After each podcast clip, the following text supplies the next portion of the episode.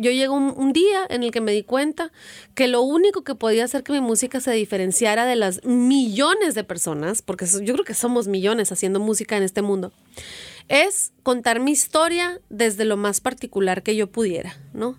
Entonces ser mujer pues es crucial, ¿no? En, mi trabajo, como lo es en mi persona, en mi ser. Cuando una conoce a René Ghost y conversa con ella, se da cuenta que su vida, la de René, tiene banda sonora propia, que cada etapa de su trayectoria vital tiene un sonido particular. Por ejemplo, este podría ser el de su infancia. Mi infancia fue tocando el piano. Esperen, pero antes de eso hubo un momento en el que su vida sonó así. Y en su momento no tenían para comprarme un teclado, entonces me dibujaron uno así en un cartoncito. Y me acuerdo que la verdad me ponía muy triste porque veía que mis compañeros de al lado tenían sus tecladitos y yo, así como en un cartón que no sonaba ni se movía, ¿no? Fatal. Este otro sería el sonido de su adolescencia. Eh, yo sola me enseñé a tocar la guitarra cuando tenía 14. Ya mayor y durante una etapa, su vida sonó más o menos de esta forma. Para mí fue un despertar a un mundo nuevo. Aprendí a improvisar ¿no? dentro de la cocina. Yo creo que improviso mejor en la cocina que en la música, por ejemplo. Después, la música volvió al primer plano de su vida y se escuchó así. Y cuando la subí a internet, pues sí, o sea, eh, conectó con mucha gente, sí me dio, digamos, pues ah, nombre, visibilidad en prensa, eh, ya si alguien decía, pues quién es Renegos, ah, es la de la cumbia feminazi. Esta cantautora sonorense hace música, piensa en música desde hace más de 25 años. Yo no canto por cantar, yo canto a quien necesite mi mensaje. Sus canciones están cargadas de activismo, de crítica social, pero también de gozo por la vida, algo que le ha aprendido muy bien a su abuela de 91 años. Mi abuelita Socorro es una gran inspiración para mí, siempre sonriendo. René también sonríe mucho y acostumbra a hablar fuerte y claro reconoce sus privilegios y sus dualidades, pero es una mujer de fuertes convicciones que apuesta por vivir y relacionarse desde la ternura radical. Bienvenidas y bienvenidos a Inéditas, Retratos Sonoros de Mujeres Geniales, un podcast de divulgación cultural dedicado a mujeres creadoras del presente, mujeres que desde su singularidad exploran las diversas y múltiples facetas de la creación artística y cultural. Yo soy Patti Godoy y les invito a que me acompañen a conocer a mujeres geniales. En este primer episodio conoceremos la historia de René Ghost, nuestra primera inédita de esta temporada. Yo soy René Ghost, soy cantautora, feminista, lencha, orgullosamente, ambas cosas, mm, fronteriza también, con la mitad del corazón de un lado y la otra mitad de otro, casi siempre en todas las cosas en mi vida, eh, de muchas dicotomías y dualidades. Me considero una persona muy apasionada, apasionada por mis ideales, mis luchas, por las personas que no siempre han tenido una voz. Me interesa mucho visibilizar, sobre todo desde mi trinchera. Eh, creo muchísimo en la ternura radical, la música es mi lenguaje, la injusticia no la tolero y soy nieta de Socorro. René Ghost es como una matrioshka, esas muñequitas rusas que en su interior albergan una nueva muñeca y esta a su vez a otra y esta a otra más y así sucesivamente. Porque René Ghost, además de ser cantautora, feminista, lencha, fronteriza, es al mismo tiempo Ilse Herrera. Ilse Herrera es mi nombre legal. Y es la persona más privada. O sea, René Ghost es parte de Ilse Herrera. Y supongo que Ilse es la persona que la gente conoce antes de los 17 años, que es cuando me voy a Guadalajara, eh, o más aún de los 21, que es cuando me voy a Nueva York, pues obviamente es mi nombre que me fue dado, ¿no? Y creo que eso implica algunas cosas para mí como las expectativas de la infancia, o las expectativas que se tenían de mí, de quién iba a ser yo, ¿no? Quizá no sé, mi mamá quería que yo fuera doctora médica, por ejemplo, ¿no? Y terminé haciendo cosas muy distintas a eso. Em, le tengo cariño, pero es algo muy privado e, y de hecho intento como deslindarlo de mm, René Ghost. Y si Ilse representa el mundo de su infancia, René es la adulta, esa adulta que se fue de casa buscando más libertad, pero que no olvida dónde está su origen, su raíz. La palabra origen me remite a mi madre y más allá aún a mi abuela. Eh, siento una conexión muy fuerte con las mujeres en mi familia. Creo que han sido dentro de sus contextos, mujeres fuera de lo ordinario, fuera de la expectativa que se tenía. Mi mamá es empresaria, autohecha, porque no estudió eso, ¿no? O sea, mm, fue viendo cómo le hacía y ha logrado grandes cosas. Mi abuela se casó a los 30, tuvo su primera hija a los 33. Estoy hablando de una mujer que nació en 1931. Eh, y para mí, siento que yo en mi en mi propio contexto también eh, tengo bastante fuera del ordinario de lo que se esperaba de mí, ¿no? Creciendo en Nogales, qué, iba a estudiar, qué tipo de morra iba a ser, etc. Entonces siento que mi origen ha sido rebelde de alguna manera, ¿no? Eh, y también sí me considero de, pues sonorense, ¿no? O sea, fronteriza, nogalense, bicultural, binacional eh, y guerrera. René creció entre Nogales, Sonora y Nogales, Arizona. Esto es en el noroeste de la frontera si la miramos desde México. Su familia vivía en el Nogales mexicano, pero su escuela estaba del lado estadounidense. Así que ese ir y venir, ese cruce constante de la frontera, le ayudaron a forjar esa identidad fronteriza de la que ella misma habla y que está tan presente en todas las facetas de su vida siento que me vivo entre muchas intersecciones, ¿no? O sea, como morra, lencha, em, estadounidense, mexicana, em, no sé, y la persona pública también, que es otra. Em, en fin, creo que todas las personas tenemos esas intersecciones que nos hacen ¿no? ser distintas, depende de dónde estemos paradas, pero ciertamente yo, desde mi corporalidad, vivirme en Estados Unidos es muy distinto que vivirme en México, ¿no? Justo como persona diversa, como morra. Pero antes de que René se convirtiera en todo lo que es hoy, hubo una niña. Así que le pido que regrese a su infancia y que nos cuente cómo fue, qué recuerdos conserva. Mi infancia fue tocando el piano, sacando buenas notas, haciendo la tarea. Eh, cuando la maestra no pedía la tarea, yo levantaba la mano y decía, maestra, no has pedido la tarea. O sea, era odiada, por supuesto. Pero pues yo la había hecho, pues, o sea, yo decía, los que no lo hicieron que se preocupen. O sea, y mi mamá me educó también de esa manera, mucho, ¿no? Como de, tú eres brillante y dale, ¿no? Y no te pares a pensar en nadie más.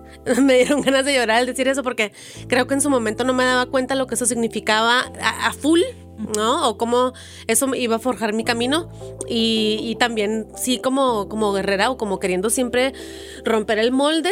Creo que han habido momentos en los que he sido quizá no tan agradecida con la educación porque también fue un poquito conservadora o muy conservadora con la educación que se me dio.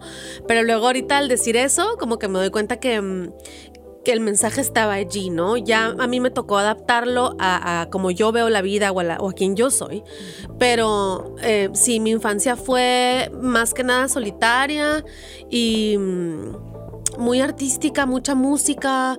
Eh, yo sola me enseñé a tocar la guitarra cuando tenía 14, que todavía lo considero parte de la infancia, ¿no? cosas que me recuerdan a mi infancia muy específicamente. Películas que veíamos mi hermano y yo obsesivamente en repeat cuatro veces al día. Mi mamá se enojaba, o sea, porque se iba de la casa y nos dejaba viendo Romeo y Julieta, la versión del Baz Luhrmann con Leonardo DiCaprio y... Y volvía y la estábamos viendo todavía, ¿sabes? Diez horas después nos decían que ustedes que... Dicen que infancia es destino, y si eso es así, el destino de René estuvo marcado desde muy chiquita, cuando su madre, por algún motivo que René aún no alcanza a comprender, se empeñó en que la música entrara en su vida. Mi primer encuentro con la música, aunque no lo recuerdo, me parece muy bonito porque nace de que mi mamá quería que tuviéramos, pues sí, el arte en nuestras vidas, ¿no? Entonces hace un esfuerzo por meterme a un coro de niñas o niños, creo que era mixto, no sé. Y la maestra le dijo que yo no era buena, o sea, la que hacía las audiciones, le dijo, su hija no puede cantar, o sea, y mi mamá quería que yo estuviera en algo de música, eh, no por, no sé por qué, te lo juro, no hay músicas en mi familia, o sea, era como que a ella se le antojaba, ¿no? Entonces le dice pues que, me meta clases de piano y me busca clases de piano. Y en su momento no tenían para comprarme un teclado, entonces me dibujaron uno así en un cartoncito.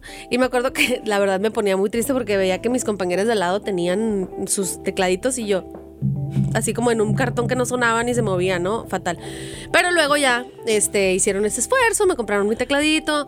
Eh, llegó un día en que me dijeron, eh, la hija de unos amigos de mi abuela se iba a ir a la universidad y tenían un piano. Me acuerdo así clarísimo que fuimos a verlo al piano y lo toqué y así bien emocionada y me dijo, míranos bien a los ojos. Si te lo compramos, vas a estudiar todos los días. Y me acuerdo que a mí se me hizo muy fácil, o sea, como que los veía, pero realmente no los, no estaba haciendo esa conciencia, ¿no? Eh, ¿Vas a querer que te lo compremos? Y les dije, sí.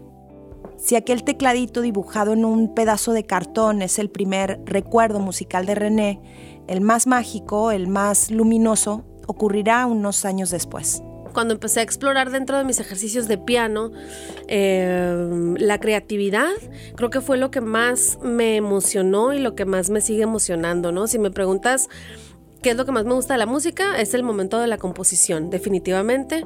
Y eso lo encontré desde muy chica en la primaria. Me acuerdo que tenía una canción que se llamaba I Hate School, que literal es Odio la escuela. Y que no era cierto además. Creo que estaba tratando de quedar bien con mi co-compositora, que se llamaba Veneranda Sánchez. Se llama Veneranda Sánchez todavía. Y ella era muy rebelde. Y ella dijo, ay, una canción de que odiamos a la escuela. Y yo, ay, sí, que odio las ciencias sociales. Y odio la clase de inglés. Y mi maestro de matemáticas es un tonto. Nomás me acuerdo que decía, Social Studies isn't fun. everyone. Religion teachers way too dumb. Mi mamá se lo encontró en, un libro, adentro de un libro de texto y flipó. O sea, me dijo, ¿qué es esto y por qué? O sea, como que dijo, para esto te estamos dando clases de música, para que odies la escuela. O sea, fue fatal. Pero desde ahí ya componía, fíjate, y estaba en la primaria. Mientras René se adentra en el mundo de la composición y comienza a crear sus propias letras y melodías, la inspiración le llega de lugares insospechados. La primera, primera, primera vez que escuché a Shakira fue en un campamento de verano y hicieron un, hicieron un talento, un talent show, no sé cómo se llama, lluvia de estrellas tipo, ¿no? Y una de las morritas puso una canción de Shakira y la cantó así, la bailó y la cantó. Y yo, ¡oh! me acuerdo que la vi y dije, o sea, me atrajo mucho, mucho, mucho. Y después ya vi a Shakira en la tele, con pies descalzos, sueños blancos. Eh, la veía ella, pues sí, más grande que yo en ese momento, pero con su guitarra, que, que se notaba que ella las había escrito las canciones. No te sé decir por qué, porque no es que vi los créditos de su disco, simplemente en la forma en que las cantaba se notaba que ella eran sus canciones, ¿no? Y mm, fíjate que no me avergüenza. Lo que hace Shakira ahorita de trabajo no me gusta, pero no me avergüenza decirlo porque eh, fue lo que fue quien me motivó verla, me motivó a aprender a tocar la guitarra. Yo tocaba el piano ya cuando vi a Shakira, pero ah, hubo algo que me gustó en la movilidad que tiene la guitarra, ¿no? Y y como tenerla pegada a tu cuerpo y creo que es muy común que la guitarra atraiga, ¿no? Porque tiene también una onda medio rockera, quizá, ¿no? René estaba en plena adolescencia y la guitarra le reafirmaba en ese espíritu rebelde, pero el amor por el piano volvió. Dos años después, a los 16, eh, extrañé el piano. Y me acuerdo que pedí que me metieran a clases y me, alguien me recomendó con el maestro Juan López, que, que es de ahí de Nogales, y él enseñaba guitarra, piano y canto en una escuela. Entonces empecé a hacer las tres cosas, nos enseñó él, hacía un círculo de vocalización y nos enseñaba canciones así, boleros o canciones españolas viejas, y entre todos ahí vocalizábamos y cantábamos. Y entonces, cuando ya cumplí 17 años, que estaba en mi último año de prepa, él me dijo, pues, ¿qué vas a estudiar? Y yo pues estaba entre filosofía, mis opciones eran filosofía y letras, música y ciencias políticas. Mi maestro me dijo, no, definitivamente tienes que estudiar música. O sea, como que me dijo, tienes talento y no lo vas a desperdiciar. Me dijo, si tú quieres, yo hablo con tu mamá. Ah, porque a mí me preocupaba eso. Yo le decía, es que no me van a dejar. O sea, imagínate, ¿no? Nos educan a que no se puede vivir del arte y así. Desafortunadamente, y estoy aquí para decir que sí se puede. Eh, no es fácil, como nada es fácil en la vida, pero sí se puede. Yo tenía muchas ganas de explorar también, digamos, mi propia identidad, ¿no? Como la, la fiesta, de tener amistades. Entonces, Guadalajara me atrajo mucho en ese sentido y me fui a estudiar canto a la UDG. Pero la aventura de salir del nido y emprender una nueva y estimulante vida lejos de casa no resultó como René esperaba. Recuerdo con mucho cariño muchas cosas de mi etapa universitaria, pero también siento que fue una etapa de, mm, de atasque, voy a usar esa palabra.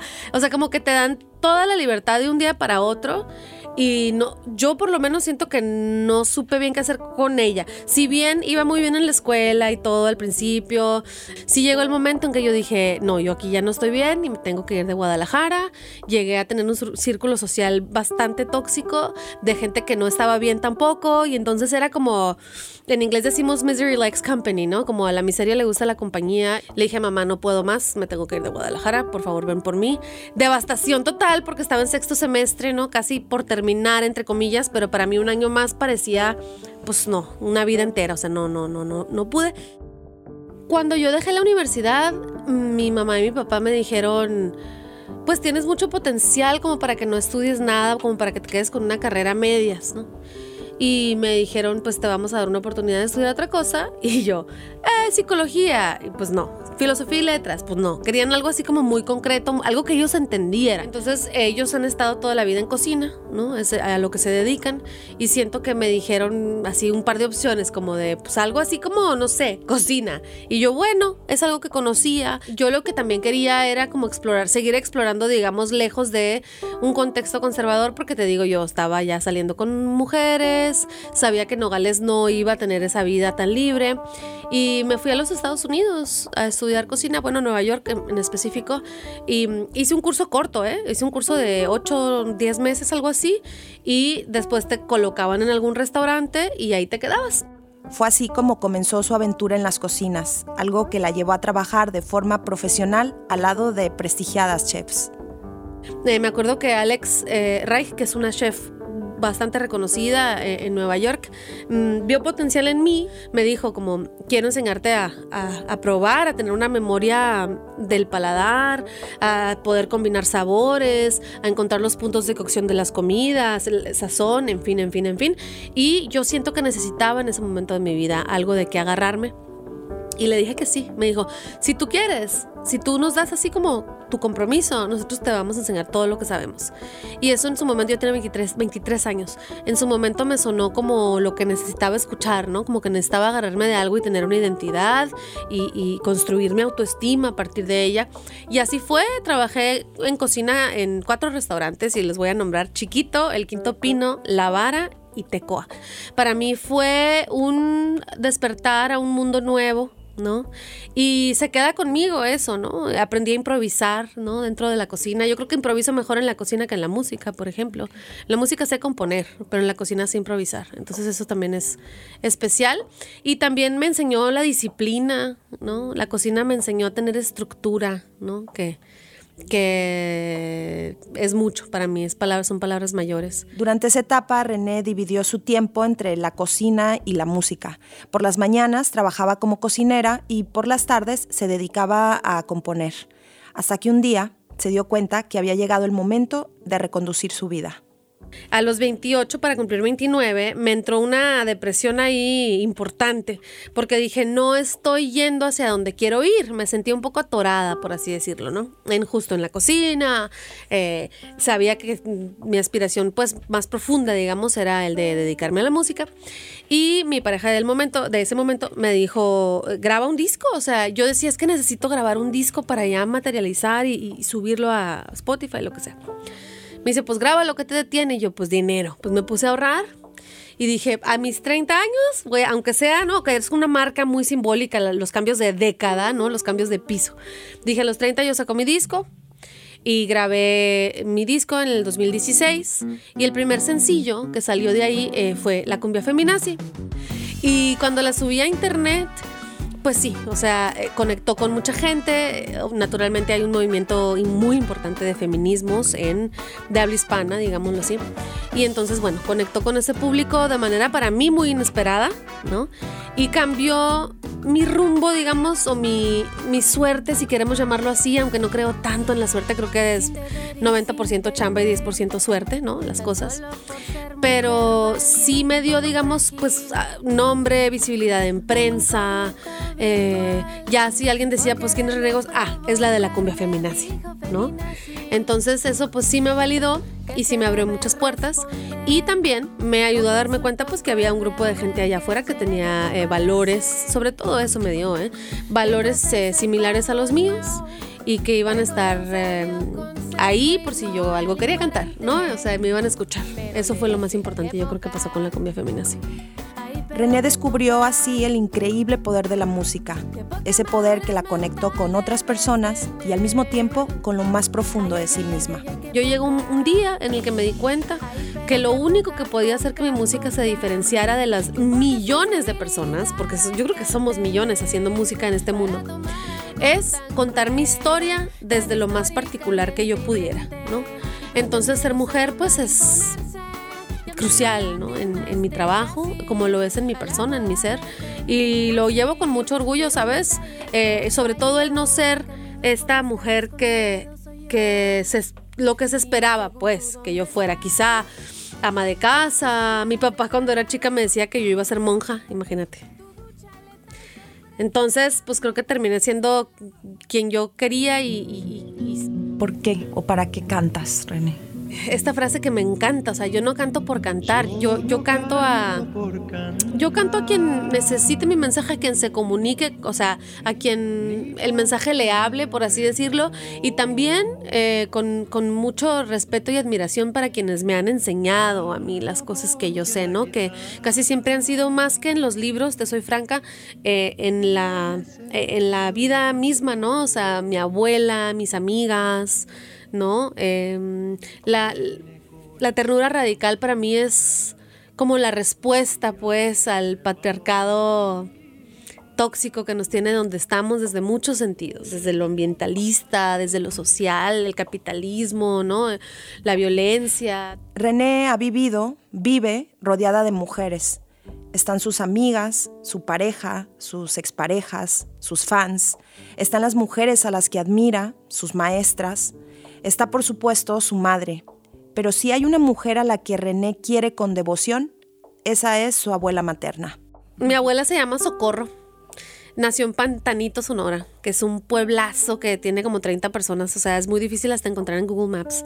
Em, y su papá era ejidatario y ahora ella lo es.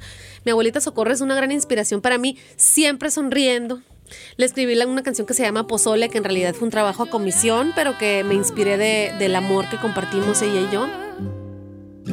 Ni cuando picaba cebolla.